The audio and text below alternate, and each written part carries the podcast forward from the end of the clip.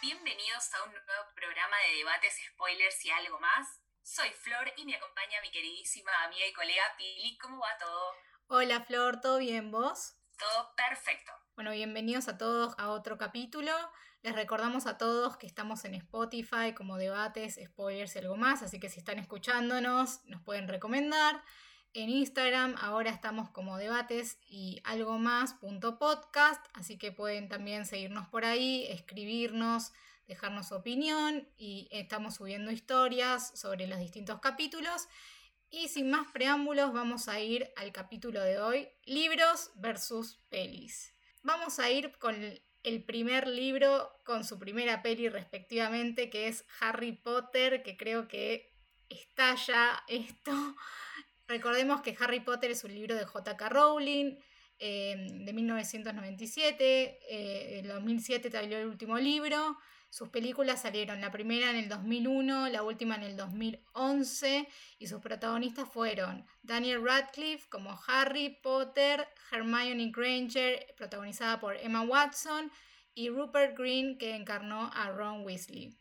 Queremos aclarar también que em, nosotros nos basamos en los que consideramos más importantes de las diferencias entre los libros y las pelis, porque si teníamos que tomar todo, vamos a tener un programa de seis horas interminable y solo hablando de Harry Potter, así que queríamos aclarar esto, pero vamos a empezar con una de las principales diferencias que encontramos entre los libros y las películas, que es la muerte de Peter Pettigrew.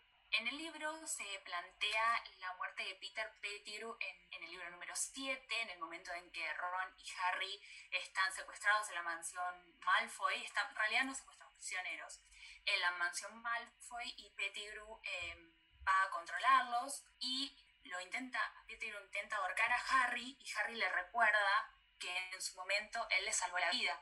Recordemos que esto fue en el libro de prisionero de Azkaban, cuando intentaron matar eh, a Pettigrew y él dijo no, hay que entregárselo a este, las autoridades. Y mm, en ese momento Pettigrew duda de si seguir ahorcándolo o no, y en ese momento de duda la mano de plata que Voldemort le había dado lo ahorca él mismo. Pero es diferente la peli, ¿no, Pili? Bueno, en la película en realidad Pettigrew... Em, quizás no muchos eh, lo tomaron como algo que sucedió, eh, porque justamente como dice Flor, Pettigrew en realidad desaparece en las películas. Entendemos que esto es algo que no a muchos le llamó la atención. A nosotros como Pettigrew vemos que a partir, justamente, quizás no tanto en la tercera película, para mí a partir de la tercera película en El prisionero de Azkaban se vuelve un personaje recontra eh, importante. De hecho, en, en, la cuarta recobra toda esa importancia porque es el personaje que va a ser la mano derecha de Voldemort para mí es un personaje que hubiese estado bueno mostrar cuál fue su final, aunque sea decir, bueno, acá se terminó y de esta manera, pero entiendo que no todo el mundo se dio cuenta que simplemente desapareció. Eh, a mí, honestamente, me hubiese gustado que justamente al ser tan importante, junto a Bellatrix y Voldemort, le hubiesen dado eh, el final que tenían los libros. Exactamente, si en la peli se muestra un final totalmente distinto o ni siquiera se muestra el final que tuvo, o sea, quedó como una incógnita y como bien dijo Peli, hubiese estado bueno que hubiesen respetado cómo fue en realidad su final. Creo que eso es lo más frustrante, que ni siquiera se muestre qué es lo que pasa, porque simplemente desaparece. Entonces se puede haber muerto, se puede haber ido como un animago que era, eh, puede haber pasado cualquier cosa, pero desapareció. Claro, quedó como en la imaginación de cada uno qué pasó con él y sin embargo él tenía un final específico que el autor había planeado para ese personaje. Totalmente. Siguiendo con las diferencias, otra de las cosas que encontramos es el tema de la muerte de Bellatrix. En los libros se plantea, eh, bueno, obviamente al igual que en las películas, porque la escena se respeta, que Molly Weasley mata a Bellatrix en un enfrentamiento durante eh, la guerra. Pero la película de Bellatrix como que explota en mil pedazos Claro, nos reímos porque es como que explota y, bueno, nada, parece una piñata, perdón, pero es uno de los personajes más importantes y la hicieron explotar en pedacitos y como, no sé, es como re frustrante que la hagan explotar así y como, no. Aparte vimos un montón de personajes morir por, la bala que abra y, que no. todos quedan que quedan como fríos y como que se caen tipo muertos, así tipo Dumbledore, tipo toda una muerte recontra poética cayéndose por el balcón divinamente. Cedric Diggory, que, que también, tipo, se cayó en el cementerio. Y Bellatrix la hicieron explotar cual piñata, ¿entendés? Sí, parece que pobre Bellatrix es uno de los mejores personajes de la saga. Te puede caer bien o no, pero, pero es uno de los más importantes. Entonces tendría que haber como respetado un poco también. Le hicieron volar por todos lados. Pero bueno, son decisiones que toma la producción. Otro de los puntos que vimos fue eh, todo el tema del príncipe mestizo en la película número 6, en donde en el libro se le da mucha más importancia al tema del príncipe mestizo y, y cómo se va desarrollando y cómo se intenta investigar quién fue y las diferentes pistas. Y en la peli notamos que no fue así. Yo creo que este es eh, uno de los puntos que a mí al menos, y creo que a Flor también, es el más indignante para nosotras de los que marcamos, porque uno está leyendo el libro recontra de entrado, diciendo quién es el príncipe mestizo, tenés un par de pistas, tenés al profesor diciendo, bueno, fue mi mejor alumno, no sé qué, tenés a Harry que no quería tener el cuaderno del príncipe mestizo porque era el viejito, no sé qué, no sé qué más, y de repente en la película estás esperando tener todo un desarrollo del príncipe mestizo, de cómo era, de quién era, de Harry haciendo sus hechizos, que de repente hizo dos hechizos del príncipe mestizo y bueno, nada, aprobó, de Hermione dándole toda la lectura diciendo tenés que ser eh, honesto y devolver ese cuaderno, no sé qué más, y de repente en el momento de que llega la verdad, que te revelan todo, bueno, acá voy a incurrir a spoilers y nos llamamos spoilers, así que puedo hacerlo. Viene Snape y dice, ¿Vas a usar tus mis hechizos contra mí, Potter? Sí, yo soy el príncipe mestizo. Se da media vuelta y se va, chicos. O sea, ¿qué? O sea, algo un poco más desarrollado. claro, hubiese estado bueno que, que, también den un par de pistas más como para guiarte un poco quién es el príncipe mestizo, porque te lo tiran así como de la nada, bueno, sí, soy yo. Bueno, no sé, trata de buscarle una vuelta, de Claro, es como que está todo concentrado en el amor, en el, en el Quidditch, en, en, conseguir un recuerdo, toda la película, todo, todo haciendo eso. Eh, después con el Horcrux, yo eso lo entiendo, está perfecto, está divino, pero se llama Harry Potter y el príncipe mestizo, no Harry Potter y Ginny Weasley, ¿entiendes? Estaba pensando exactamente lo mismo, o sea, es el nombre del libro. Yo no entiendo lo que piensan los directores, pero bueno, o sea, Chicos, o sea, perdonen mi, enojo, pero no puedo manejarlo. Hablando de pistas, que podemos hablar de Ojo Loco Moody en la película número 4, Harry Potter y el Cáliz y en el libro también, por supuesto. En el libro te dan bastantes pistas para que vos te puedas dar cuenta de que es Barty Crouch Jr. y no en realidad Ojo Loco Moody, el profesor que estuvo durante todo el año dándole clases a los chicos. En cambio, en la película no nos dan tantas pistas. Bueno, con Flor recordábamos la escena de la película. Flor me decía, no me acuerdo cómo es en la película.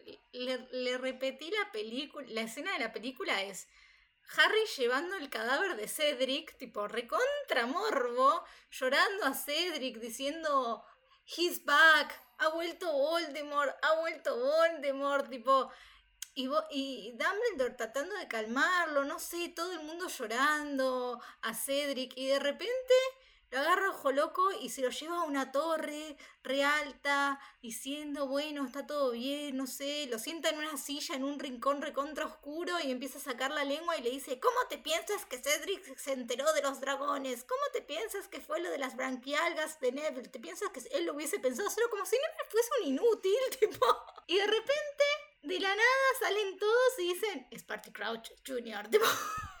Ay, por favor, pero hasta ese momento tenía que ser Cárcaro. Es verdad. Porque vimos un pensamiento en el pesadero y todos dijimos, tipo, ah, claro, tiene que ser Cárcaro. Tipo, pero en el libro no es así. Claro, es que sí, sí, sí. De hecho, ahí es, creo que el único momento, si mal no recuerdo, en el que aparece el personaje de Barty Crouch Jr. que lo conocemos. Ahí. Sí, pero aparte, tipo, de hecho, el padre, creo que, o sea, el padre de Barty Crouch Jr., eh, o sea, Barty Crouch padre, le habla de su hijo a Harry en la película y después aparece muerto. O sea, y nadie explica por qué pudo haber sido y después Dumbledore se pone a pensar. Pero no, no, o sea, si no vemos lo del pensadero, no sé, no es que sabemos, se puso a pensar en el hijo de Barty Crouch. No sé, o sea, ¿por qué no hicieron un diálogo en donde Dumbledore le explica, tipo, por qué estaba pensando en eso? No sé, algo tipo una pista, pero tipo, si no, o sea, todos estamos viendo la, o sea, la gente que no enten, tipo que no vio los, los, o sea, que no leyó los libros, es como que, ah, tiene que ser Karkaroff porque él estuvo preso en Azkaban y no sé qué cosa, o sea, no, hay un montón de cosas que apuntan a Barty Crouch Jr., y que dicen, bueno, pudo haber sido Barty Crouch Jr. y no es que Harry tipo estar demente y bueno, nada, o sea, solamente piensa que fue Karkaroff Vamos a entender que quisieron poner como el efecto sorpresa, pero bueno, una pistita más que podrían haber puesto y no tirarte así la bomba a último minuto. Totalmente, aparte muy aparece... que yo... Muy aparece tirado, tipo, en el fondo de una caja. Sí, bueno, todos amamos las pelis, porque bueno, pero es como que hay cosas importantes que uno dice, ¿por qué no lo incluiste? Y hablando de cosas importantes, el punto siguiente es como, hasta en los jueguitos está incluido. Es verdad. Creo que es lo que más llama la atención. hay miles de cosas, como venimos diciendo, pero mm, en, el libro de Harry, sobre todo en el libro número uno, se habla mucho de un personaje que es Pips, que es un fantasma que vive haciendo lío por todos lados, que todo el tiempo está molestando y que está presente, como decía Pili, hasta en los juegos, cualquier juego que vean de Harry Potter, de ya sea computadora, PlayStation, aparece Pips y en las películas ni se lo menciona. No, todo lo de las películas es como onda. El único fantasma que existe es Nick casi decapitado. Pips no existe. Es, como onda. ¿Y Pips dónde está? Pero está en los juegos, ¿entendés? Entras a la página de Harry Potter, tipo a Pottermore, y está Pips, ¿entendés? O sea, te lo mencionan aunque sea. Es como, claro, ¿dónde están las películas Pips? ¿Entendés? Creo que hay tres fantasmas que se nombran, que son Nick casi decapitado. Después Myrtle la Llorona sí, en, la, en el libro número 4. Es que si no nombraban a Myrtle ya era para matarlos. no, en el 2 también no, no, En el 2, en el 2. Bueno, lo que pasa es que, claro, justo me vino la escena del 4 cuando él va al... Sí, que está con el dragón, sí, que está con el, el huevo dorado. con el huevo. El lado también. Chicos, qué feo decir huevo en este contexto. pero se entendió, los oyentes no se entienden. Y em, después aparece en la última peli em, cuando él va a buscar la, diadema. Es verdad. La diadema que era una Horcrux. Sí, que le dice que... Una Ravenclaw. Sí. Sí. Estos son los tres que le dan como protagonismo. Pero a mí me hubiese gustado ver a Pips en, en, pantalla. Es como... Sí, obvio. es más, o sea, me, me, hiere, y, o sea, está bueno que le hayan dado su protagonismo al personaje que voy a decir, pero me hiere que le hayan dado tanto peso, ponerle a la, mm, no recuerdo el nombre, pero al, a la señora gorda para la entrada de la puerta de, de, de Gryffindor. y, Pips ni siquiera tipo onda, hagamos un cameo de Pips. Está buenísimo igual, onda, tipo, porque es como que anunció, por ejemplo, lo de Sirius y está genial eso, pero onda, hagamos un caminito de Pips. Pobrecito, pero bueno, está bien. Bueno, y este creo que es el punto más importante de todos, porque es lo que más difiere libro y película y que se tendría que haber respetado, sí o sí. No, había, no, hay, no hay manera de negociar en este punto. Eh, que es el final de la varita de Sauco. En el libro te cuentan que Harry devolvió la varita de Sauco a la tumba de Dumbledore porque es donde él creía que debía estar. Pero en la peli, ¿qué pasó, Peli? No, en la peli eh, Harry no, no, usa la varita de Sauco para arreglar su varita y no la devuelve a la tumba de Dumbledore para que cuando él muera la varita de Sauco quede sin dueño y esté todo en orden. No, no, en la película lo que sucede es que Harry destruye la varita con más poder del mundo. La destruye y la tira y es como onda, bueno, rompamos las mil pedacitos y ya está. Divino. Horrible, nada que ver. Nada que ver. Y Ron encima le hace un escándalo. ¡Estás destruyendo la varita! Sí, es verdad. No entendemos por qué esta gran diferencia ni qué quisieron demostrar con ese cambio. Creo que hubiese sido mucho más poético y creo que aparte eh, no solamente se hubiese, se hubiese, respetado, sino que entiendo por qué en el libro sucede así, porque aparte está explicado, pero además sin necesidad de que se lo explique, queda como más lindo que Harry lo devuelva al final, teniendo en cuenta también el nombre que lleva su hijo, uno de sus hijos, que, que lleva el nombre de, de Albus Dumbledore y también de Severus Snape, pero como que hubiese quedado mucho más lindo porque es como un gesto también hacia, hacia su director y también es decir, yo me despojo de ese poder y el poder muere cuando yo muera. Me parece como honrar la memoria de alguien al mismo tiempo de despojarse del poder y respetar la escena de la, del libro en la película. y todo converge en un feliz momento para la gente que leyó los libros y somos todos muy felices. Y, y, era no faltarle el respeto. Pero creo que el último punto también es uno de los más importantes, porque genuinamente creo eh, que a pesar de que todo lo que venimos nombrando a la gente que leyó los libros le va a afectar en una mayor o, menor medida, acá es donde está la posta, que es Flor. Sí, es, obviamente es una opinión nuestra, pero creemos que van a coincidir la, mayoría de nuestros estudiantes, que es em, cómo presentan en las películas a Ginny Weasley y a Luna Lovegood. Porque a Ginny la muestran como un personaje súper sumiso, súper tímida, como que nunca aporta. Y Ginny era como un poco más extrovertida en los libros. La hicieron muy, muy bajo perfil. Y a Luna, a nuestro criterio, no le dieron la importancia que merecía. Totalmente. Bueno, con Flora hablábamos de que Ginny la muestran como una persona, como un personaje totalmente secundario que para lo único que está es para estar enamorada de Harry o de Jean. Este, y encima sus escenas románticas son tan tontas, porque no aportan absolutamente nada. Con Flor recordamos, tipo, la escena donde le dice a Harry, ¿quieres que te ate el cordón? Tipo, o le dice, ¿podrías atarme mi vestido? Y es como, onda, por Dios, señora. a nosotros nos sacan esas escenas. Es como, no aportan nada. O sea, el romance de ellos dos. O sea, y Ginny es mucho más que eso. De hecho, lo demuestran en la Orden del Fénix, que a ella le sale uno de los hechizos más complicados. En, literalmente la primera vez que lo hace, le sale de una. Entonces es mucho más que un personaje que tipo solo está enamorada de Harry desde la primera película. es re inteligente, es re capaz y la muestran solamente en escenas de romance tontas, tipo, ¿por qué? Y Luna la dejan siempre parada como si fuese una loca lunática, valga, o sea, Luna lunática, valga eso. Así como la llamaban. Pero la dejan como una crazy woman, tipo, cuando en realidad es una mina recontra leal y encima, todos los comentarios que tienen tienen una razón de ser, a por más que parezcan re locos. Y cuando uno le encuentra la vuelta a ese comentario, dice, uy, che, me tiró la posta. Y pueden hacer algo con ese, esa, eso que tiró. Recordemos, por ejemplo, que gracias a Luna, eh, Harry puede encontrarse con Rowena Ravenclaw.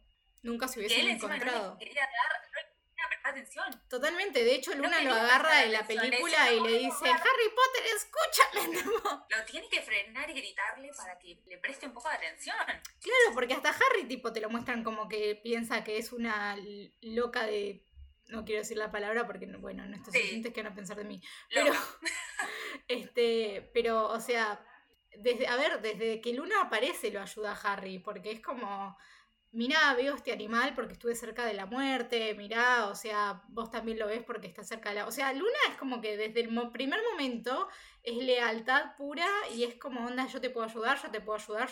Entonces, ¿por qué la, la, dejan parada como una señora loca? No, es excéntrica, sí, es excéntrica, pero no está demente y la dejan así y tiene esa apariencia y no aparece lo suficiente a mi gusto en las películas. No, totalmente, sí. O sea, no se le da la importancia que merece. Y así podría nombrar más personajes. y Flor también, pero no vamos a hacerlo porque nos vamos a quedar por siempre y para siempre en esta sección. Si les gusta, hacemos un especial de Harry Potter.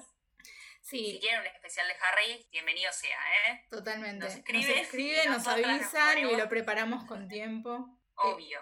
Pero bueno, hasta acá nuestro humilde aporte a las diferencias entre los libros y películas de Harry Potter, vamos a seguir con otro género. Estamos en el género de, la, de fantasía y ahora vamos a entrar en el romance. Ay, sí. Porque si bien nos gusta la magia, también el amor. Igual el amor es como una forma de magia. Ay, yo dije eso, chicos. Qué poética, amiga, qué poética.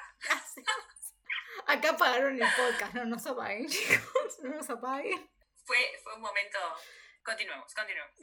Bueno, próxima película a analizar y libro, obviamente. To All the Boys That I Loved Before, o A todos los chicos que amé, eh, es un libro de Jenny Han del 2014, también es una trilogía y sus, sus películas, o sea, la primera película salió en el 2018 y ahora salió otra, están las dos en Netflix y sus protagonistas son eh, Lana Condor como Lara Jean y Noah Centineo como Peter Kaminsky. Sí, es, es eh, una saga muy linda que tiene sus películas que también son muy lindas, pero que cambiaron bastantes cosas. Y para mí, cosas muy importantes. No sé qué pensarán nuestros oyentes, nosotros ya estuvimos debatiendo, pero vamos a empezar con estas diferencias.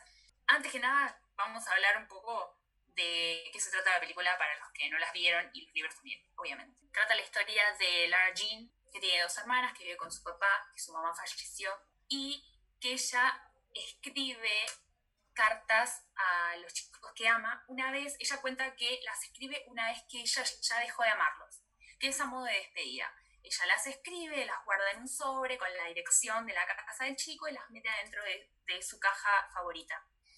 Y tiene cinco cartas una para cada uno de los chicos que amó a lo largo de su vida, recordemos que es un adolescente, y resulta que un día esas cartas son enviadas por alguien y ahí se desata el caos para esta chica que vivía su vida muy tranquila y ahora tiene que lidiar con los candidatos eh, que vienen a reclamarle sobre sus cartas de amor. La amo porque es re intensa, como yo. Bueno, sí, pero pobrecita, también hay que entenderla. Ella tenía sus cartas ahí en su caja guardadas y de repente... No, no, estoy diciendo que la amo porque yo también haría lo mismo, yo también escribiría mis cartas de romance.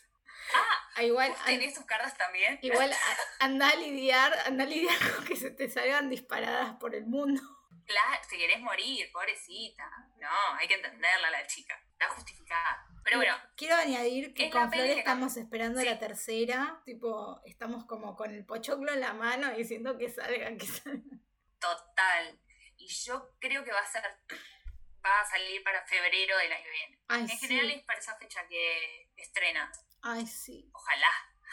Todos queremos eso, pero bueno, veremos. Pasemos con las diferencias porque son varias y muy importantes. Primero, la forma en que se mandan las cartas.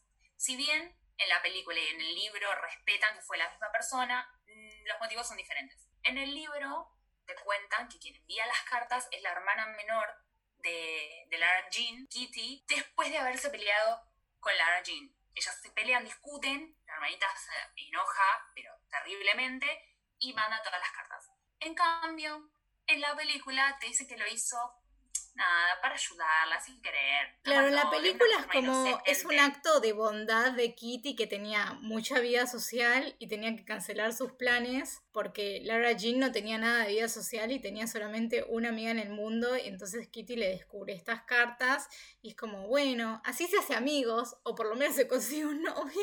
Totalmente. es re solidaria Kitty, ¿eh? En la película.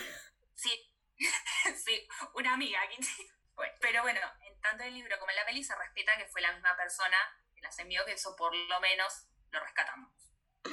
Después, otro de los detalles es cómo eh, interactúan por primera vez Lara Jean y Peter Kavinsky. En el libro te cuentan que una vez que Margot viaja a Escocia para estudiar, ella decide salir con el auto de Margot, va, estaba yendo al mall a encontrarse con, con su amiga, cuando tiene un accidente y Peter pasaba por ahí con su auto, la ve, baja, la ayuda.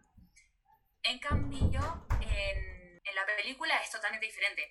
En la película, eh, recordemos, que, recordemos que Lara Jean en realidad, en realidad estaba como recién aprendiendo a manejar y es como que era bastante inexperta al nivel de que Kitty se llevaba un casco por si tenían un accidente. Entonces, eh, estaban saliendo del estacionamiento del colegio y, y Lara Jean hace marcha atrás y casi lo atropella al pobre Peter Kavinsky. Ay, sí. Y ahí tienen su primera interacción y Kitty también lo ve y es como... Mm, y interactúan tipo, nada, son unos segundos de interacción, tipo, hola, ¿cómo estás? Che, diste marcha atrás y casi me llevas puesto. Perdón, Y tipo, después la escena termina con, nos vamos a quedar acá hasta que todo salga. Sí. Y es como que se quedan las dos ahí esperando a que todo el mundo salga del garage del colegio. Es verdad. Claro, o sea, si bien tenía que ver con el tema del auto, nada que ver una escena con la otra. Seguimos. Primer beso entre Lara Jean y Peter Kavinsky. La intención siempre es la misma, evadir a Josh, porque recordemos que en el momento que se dan el beso, ella lo ve venir a Josh con su carta de amor. También recordemos, vamos recordando que Josh era el exnovio de la hermana mayor de Lara Jean, del cual ella estuvo enamorada también. una de esas cartas fue para él. Ella está en el colegio y una vez que las cartas se mandaron, ella lo ve venir a Josh con su carta en la mano y entra en un ataque de pánico. Y lo primero que en el libro es decirle, hablar con él, él le dice, ¿cómo no me dijiste? Me llega esta carta que dice que vos estás enamorada de mí. Ella le dice, no, pero esto fue hace un montón. Yo estoy ahora con alguien, estoy con Peter. Y va y, lo besa a Peter Kavinsky, que queda también en shock, como diciendo, ¿qué está pasando acá? Pero en, la, película lo es como, claro, en la peli es como que es otra cosa de totalmente distinta. Porque en la peli ella se tiene que enterar de alguna manera que las cartas salieron y se entera casualmente por Peter Kavinsky que cuando ella está haciendo atletismo la intercepta y le dice, mirá, sos amorosa, no sé qué cosa, pero yo no siento lo mismo. Y se queda mirando y como que ella no entiende lo que le estamos hablando hasta que le muestra la carta. Es como, ¿por qué tenés la carta? Porque entra en pánico al nivel de se desmaya literal, em, y como que le explica, le explica, la escribí hace un montón de tiempo, o sea, yo no siento eso, y de repente cuando él la ayuda a levantarse, lo ve a Josh a la distancia venir también con el sobre, y de repente dice, no, no, no, y se le tira a Peter Kavinsky encima, como onda, ¿por qué me besas? Y cuando Josh se fue porque tipo los vio besándose, ella se va corriendo porque es como me acabo de chapar a Peter Kavinsky, tipo Josh tiene mi carta, eh, porque ella sigue está, tiene un enamoramiento intenso por Josh, pero no puede por la hermana, y es tipo, ¿por qué? ¿Por qué? Y se va corriendo. Claro, si bien son similares, las, o sea, el, objetivo de la escena es el mismo, claramente, eh, los lugares en donde ocurren son distintos. Y la persona que entra primero es distinta también. Claro, en el libro ella logra, logra interactuar con Josh antes de besar a Peter y él le reclama. En cambio, en la peli, no, ella lo besa a Peter. Para no tener que hablar con Josh. Espera que Josh se vaya. Sí, es como no quiero hablar de esto con él. Mal. Bueno, y una de las quejas de los fans de la saga es em, la poca importancia que le dan a Josh en las películas. Porque en el libro se nota que de parte de él también hay un interés. De hecho, en un momento, él la besa a Lara y le dice lo que siente por ella. Y en la película es como que él, si bien muestra interés, no es con tanta intención como en los libros. Bueno, con Flora hablábamos esto antes de grabar este capítulo y fue como, ¿te diste cuenta? Yo le decía a Flor, ¿te diste cuenta que eh, en las películas todo está como minimizado? o sea, tanto Josh como que al principio lo mostraban como re importante, como que iba a haber un triángulo amoroso re importante en la película y como que en realidad todo el triángulo amoroso es recontra tácito en la película. Como que si importa Josh, importa Peter Kavinsky, pero es como onda, desarrollemos el romance de Lara Jean con Peter Kavinsky. Y Josh es como, bueno, hagámoslo aparecer de vez en cuando. Y en el momento en que uno más se da cuenta que Josh está enamorado de Lara Jean, creo que es en la escena navideña, que mm, ya está Marco, pero sale solamente Lara Jean y Peter Kavinsky le empieza a como reclamar cosas, ella le dice andate y de la nada sale Josh y le dice no escuchaste, te dijo que te vayas. Y como que se ponen a discutir ellos dos y le dice y Marco sale de la casa y le dice ¿estás enamorada de Josh? Porque Peter Kavinsky le reclama tipo, vos me estás diciendo que me vaya porque estás enamorado de este chico. Y ahí sale Marco y es como onda, no, no, no, no, ¿por qué? ¿Por qué? Y para mí esa es la escena en donde ahí está el triángulo verdaderamente y se ve, pero si no es como que es todo como a deslizar, porque de hecho también hay una escena donde eh, Josh le dice déjalo, pero onda, no se nota porque le dice déjalo. Capaz le dice déjalo porque es el peor novio del mundo, pero tipo, no, no sabemos si es por celos, si es porque lo odia, no sabemos si es porque es el peor novio del mundo para su amiga. O sea, es como que le dan como re poca trascendencia, que tipo tiene re pequeños cameos o tiene como momentos en donde es más importante, pero si no es como, bueno, Josh, lo olvidamos y ya está. Totalmente. Hasta esa escena que para mí es la más importante con ella. Es que sí, sí, es que ahí te das cuenta realmente de que a él le pasa algo con ella. Eh, pero de hecho en el libro hay un momento en el que, previa a que se manden las cartas, él le dice, la primera chica que a mí me gustó fuiste vos. Entonces como que ya desde un primer momento te plantean que Josh algo, eh, algo le pasa. Y después, bueno, lo desarrollan a lo largo del libro, pero, o sea, es, es específico, no tanto como en la película que lo deslizan como, bueno, sí le pasa, pero no sé, la hermana, no sé qué no, el libro eh, te demuestran que sí, que al chico le pasan cosas. Y después vamos al final, que el final es diferente del de la peli, porque en la peli como que le dan un cierre a, esta historia de amor. La primera película, después de que tienen, bueno, la escena del jacuzzi, se filtra el video, pa, pa, ella le dice a Peter que quiere estar con él. Pero en el libro no, es como un final inconcluso, vos no sabes qué va a pasar. De hecho, todo el conflicto de que se filtra el video recién pasa en el segundo libro. Así que ahí como que hicieron un mix, adelantaron un par de escenas para darle un cierre a esa primera película, un final feliz, digamos. Y bueno, y como nosotros queríamos saltar del romance, de la ficción, no sé qué cosa, agarramos una ficción em, que también fue eh, una trilogía, es una trilogía, ¿no? Sí, muy famosa. Eh, eh, The Hunger Games o Los Juegos del Hambre, eh, es un libro de, va, son libros de Susan Collins del 2008 y sus películas salieron entre el 2012 y el 2015. Protagonistas son eh, Katniss y Pita. Katniss está interpretada como eh, por Jennifer Lawrence. Yo creo que son, es la película que la hizo conocida a ella. quizás no más que la catapultaron a la fama, pero ella saltó a, la, saltó a la pantalla grande con esta película. Y Pita está interpretado por Josh Josh Hutcherson. Para recordar un toque, un toque la trama, eh, recordemos que se trata de un lugar que lo que alguna vez fue Norteamérica, ahora se llama Panem y tiene 12 distritos, antes 13, que son obligados a seleccionar en cada distrito un niñito y una niñita al azar, por suerte, entre comillas, porque en realidad no, que se llaman tributos y se los obligan a competir en un evento televisado nacionalmente llamados Juegos del Hambre. Y cada ciudadano tiene que em, debe pelear a muerte, es decir, estos tributos tienen que pelear a muerte para sobrevivir y solamente va a ganar uno. El tributo del Distrito 12 femenino es Candice Everdeen y confía en sus habilidades de caza y buenos instintos en una arena en donde debe sobrevivir contra la humanidad. Y bueno, este, acá tenemos también distintas diferencias entre películas versus libros.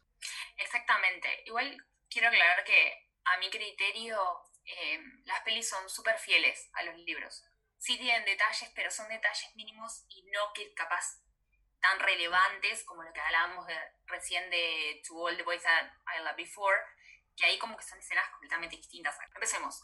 Punto número uno. La aparición de Hamish, tanto en el libro como en la peli.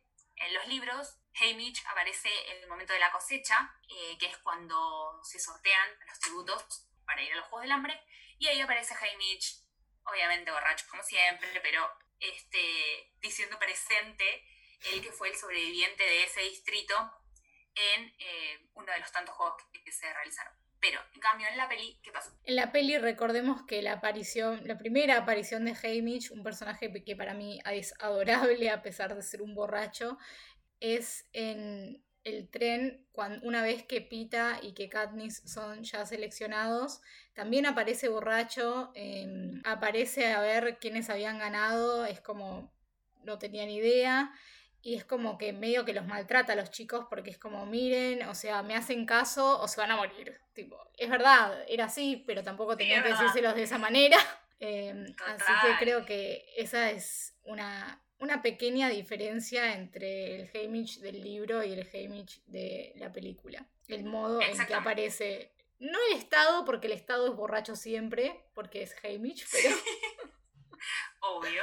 Pero, pero es una, diferencia en, la forma y el momento. Otra diferencia que, marcábamos con Flor es eh, Sina en, en, el primer libro. Eh, Sina es el que le sugiere a Katniss y a Pita tomarse de las manos adelante de todos eh, como marcando que ellos están juntos en, los Juegos del Hambre, que como que sucede algo entre ellos, o dar a pensar eso. Y en, cambio en la película eso no lo muestran, muestran como que es algo de ellos, como que surge a partir de ellos, pero no, en realidad había sido una idea de Sina, que es el que les realiza los vestuarios. Totalmente. Quiero decir que jamás perdonaremos lo que sucede con Sina, al menos yo. Ay, sí, no, fue horrible, fue horrible. Horrible lo que pasó con Sina. Siguiendo con las diferencias, tenemos a los mutos como tributos. Recuerden que eh, uno de los obstáculos o del hambre, una que está en la competencia, es, eh, son esos perros gigantes que los van a atacar a los tributos. Y en el libro te cuentan que eh, los mutos están hechos con las facciones de los tributos muertos. Entonces te relatan como cuando Katniss y Pita ven a los mutos, Katniss reconoce a, varios de sus ex compañeros que fallecieron en la competencia por los rasgos que tenían los mutos. En cambio, en la peli se muestran simplemente que los hacían de forma digital y, no te cuentan nada. Ella, de hecho, ve que, que, uno de los mutos tiene los rasgos de Ru y, y la reconocen, y otro de los chicos también. O sea que podemos decir que uno de los puntos que difiere eh, película y libro importantes es eso. A continuación, nombramos la diferencia del final de, este de esta primera película y, y libro, que es el momento en que ellos deciden ir en contra del sistema, llegan los dos a la final y dicen, bueno, juntos nos matamos los dos y le ponemos fin a todo este circo que son los Juegos del Hambre. Entonces ellos habían tomado unas vallas venenosas y ¿qué hicieron? Se las llevaron a la boca y esperaron a, ver qué determinaban las autoridades que dijeron, no, no, no, ustedes son los ganadores. Ellos escupen las vallas. Y en la película la diferencia eh, es que ellos no llegan a comerse las vallas, sino que quedan eh, en sus manos, están a punto de llevarlas a la boca cuando desde las autoridades dicen que, que ellos son los ganadores. Es un pequeño detalle. Eh, el siguiente punto, sí, sí, sí. Eh, otra, otro, otro punto que marcamos como diferencia em, con Flor es em, que Katniss, eh, cuando terminan los primeros Juegos del Hambre, pierde em, la audición de uno de sus oídos a causa de una explosión. O sea, recordemos que los Juegos del Hambre no es que pasan distintas cosas, no es que solamente se pueden matar entre los tributos, sino que además el mismo mm, Capitolio tiene diseñado un, eh, tiene unos especialistas que van poniendo pruebas y bueno, a causa de una explosión que fue una de las pruebas que le pusieron, ella pierde eh, la capacidad de oír de uno de sus oídos. Y esto no pasa, en una de las, no pasa así en las películas. Exactamente. Al igual que tampoco muestran que Pita al final también de los juegos tiene un accidente donde uno de los puntos le lastima la pierna, se la tiene que amputar y le pone una prótesis. Eso tampoco lo mencionan nunca eh, y sin embargo en el libro sí pasa. Repetimos, son detalles, no es nada que vaya a cambiar el curso de la historia, pero está bueno detenerse y decir, bueno, sí fueron fieles, pero hay cosas que no respetaron. Totalmente. Empezando con el último libro que luego se hizo película, Se llama Wonder. Flor, ¿querés contar un poco de, este libro? Sí, el libro fue publicado en el año 2012 por la autora Raquel Palacio. Su película llegó eh, este año, en 2020, en la plataforma Netflix. El protagonista es Ogi, un niño que nace con problemas de deformidad facial, lo que le impidió ir a la escuela hasta el quinto curso pero llegó el momento de que eh, asista a la escuela pública y si bien no va a ser fácil, él va a dar todo de sí mismo para poder adaptarse a, este nuevo, esta nueva escuela. Sí, em, bueno, los protagonistas de esta historia en la película son Julia Roberts y Owen Wilson como los em, padres de Ogi. Yo creo que algo que me gustaría mencionar es que Owen Wilson es una de las primeras veces que lo veo hacer drama eh, fuerte, porque casi siempre lo veo hacer eh, comedia, no hacía Julia Roberts, a Julia Roberts la hemos visto en películas dramáticas. Ogi es un niño que fue sometido a múltiples eh, operaciones y esta película toca un tema muy importante que es el bullying desde la edad temprana, que obviamente es repudiado eh, y creo que es uno de los puntos fuertes tanto en el libro como en la película. Eh, es el, digamos, el punto que se toca a lo largo de todo el libro y toda la película. Algo que yo tengo para valorar en este caso es que se trata de la misma historia. Los capítulos mantienen el orden también en la película. Las frases también están siendo respetadas.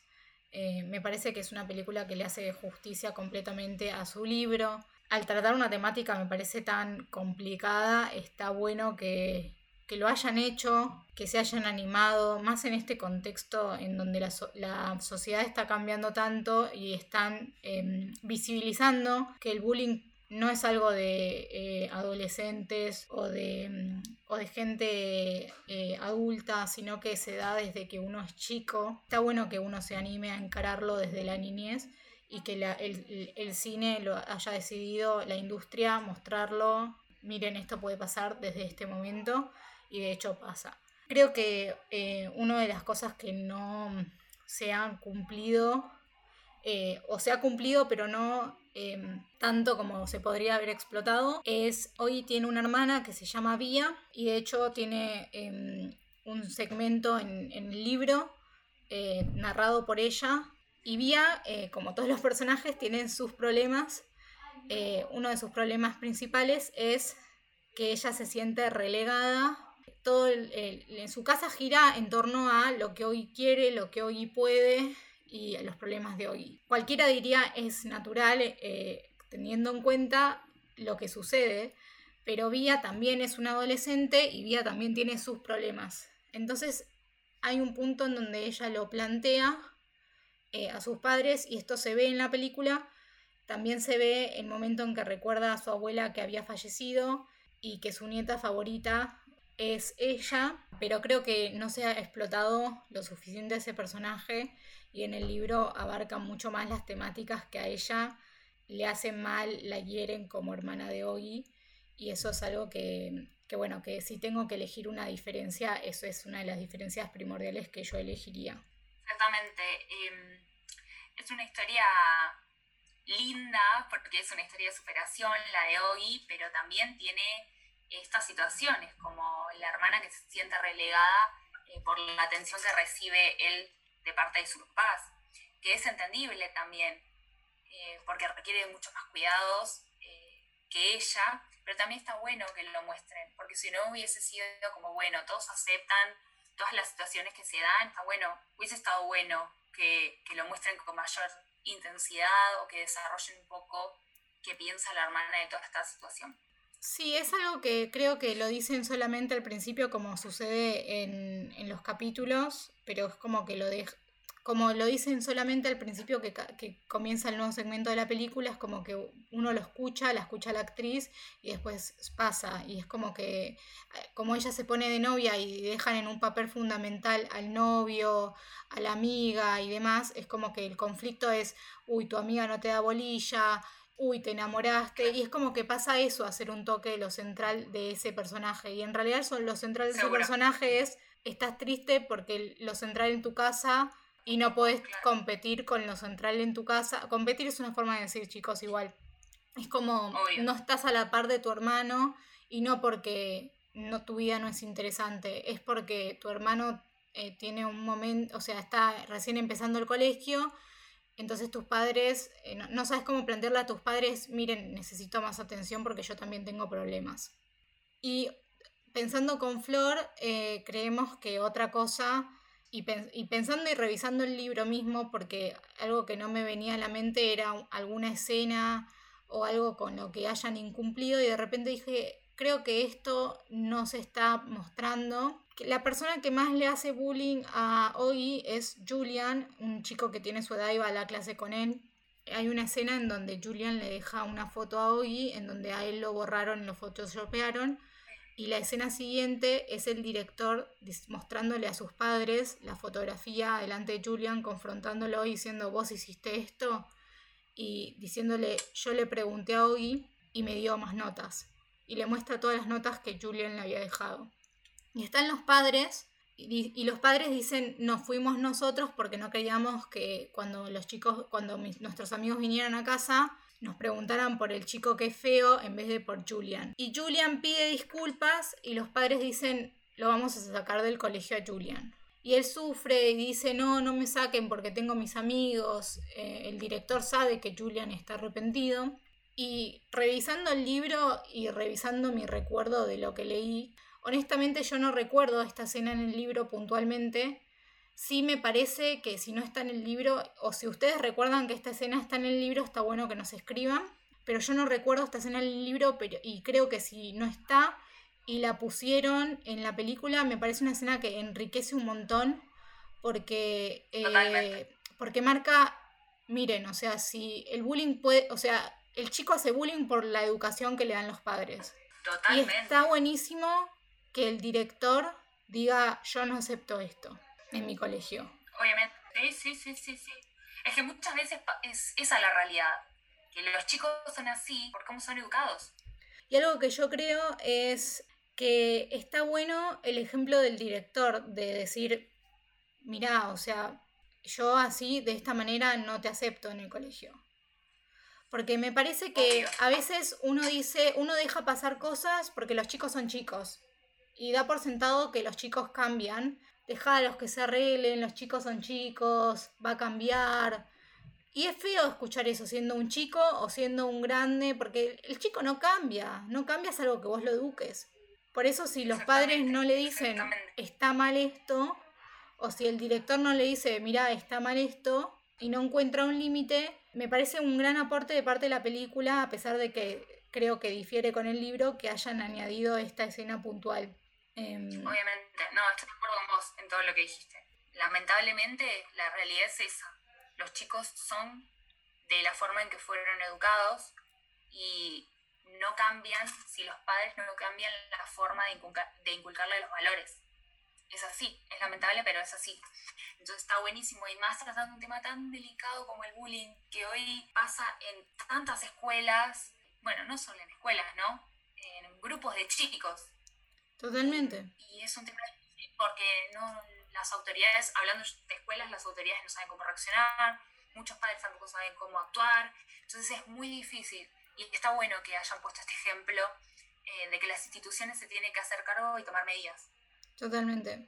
Pienso eso y pienso que está bueno que, mm, hayan eh, tenido tanto cuidado para pasar el libro a la pantalla, que la, que la escritora se haya tomado mm, tiempo de escribir sobre esta temática también está bueno. Eh, y que lo haya hecho con tanto, porque se nota que lo hizo con amor y que lo hizo desde un lugar de cariño y respeto. De hecho, este libro tiene, no, no es una secuela, pero si bien este libro está contado por hoy, principalmente también está contado por los amigos en otro libro y tiene como, no es una secuela, es un libro en donde está narrado, donde se enfoca desde los amigos principalmente, entonces es como otra historia aparte que a mí me gustaría leer personalmente, creo que es un gran, que, creo que este libro yo lo recomiendo desde lo personal, me parece que es una buena lectura y es, es, es muy enriquecedora a nivel interior.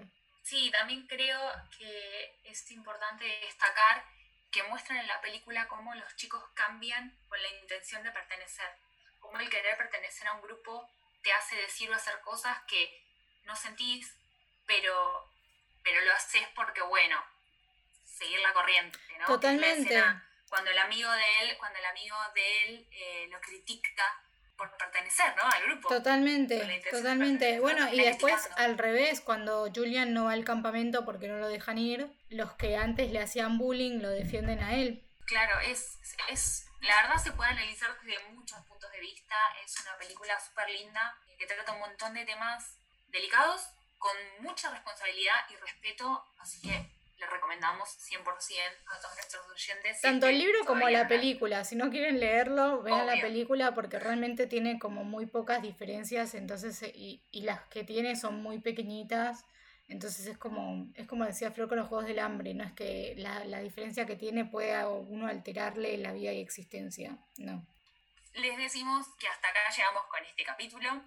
Eh, igual les queremos dejar un adelanto del próximo, que es un capítulo ideal para esta época del año, que trata de una temática que con Pili amamos y que seguramente a más de uno le va a encantar. Sí. Suenan villancicos y con eso les dejamos. Total, aparte es para terminar. Este, o sea, es para terminar el año pum para arriba. Entonces, para que ustedes sepan más o menos por dónde va a ir la cosa, les vamos a repetir que nuestro Instagram es debates y algo. Por si quieren, o sea, más que nada para que vean las pistas que les vamos a ir tirando por ahí. O para que vean, no sé, nuestro feed, nos sigan, nos den like.